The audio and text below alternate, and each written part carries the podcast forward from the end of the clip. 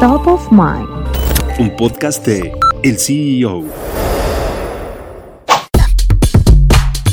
El sector financiero impulsó los récords de la Bolsa Mexicana de Valores en los primeros tres meses del año, siendo Inbursa del magnate Carlos Slim el gran ganador. De enero a marzo, las acciones de Inbursa repuntaron 69.9% al pasar de 24.52 pesos al cierre del 2021 a 41.67 pesos en la jornada del jueves de la semana pasada. De hecho, el 24 de marzo, la cotización se ubicó apenas por debajo de su máximo histórico alcanzado en febrero del 2015. Así, el grupo financiero de Slim se impuso como la compañía más destacada en el periodo entre las 35 que integran el índice de precios y cotizaciones, principal referencial bursátil del mercado mexicano.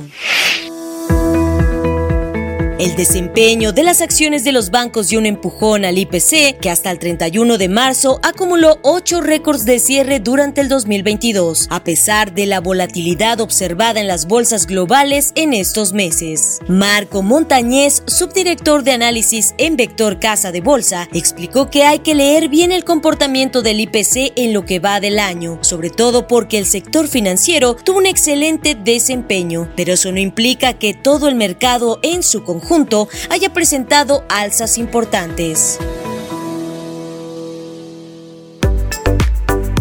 Junto con Inbursa, las instituciones financieras que dieron los rendimientos más jugosos a los inversionistas en el primer trimestre fueron Banco del Bajío que preside el empresario Salvador Oñate y Regional de Manuel Rivero con ganancias de 48.4% y 31.6% respectivamente. Para Montañez, el comportamiento de las acciones de bancos estuvo ligada a las prestaciones de resultados que superan las expectativas, una buena perspectiva para sus negocios hacia el resto del año y la pugna por la compra de Citibanamex.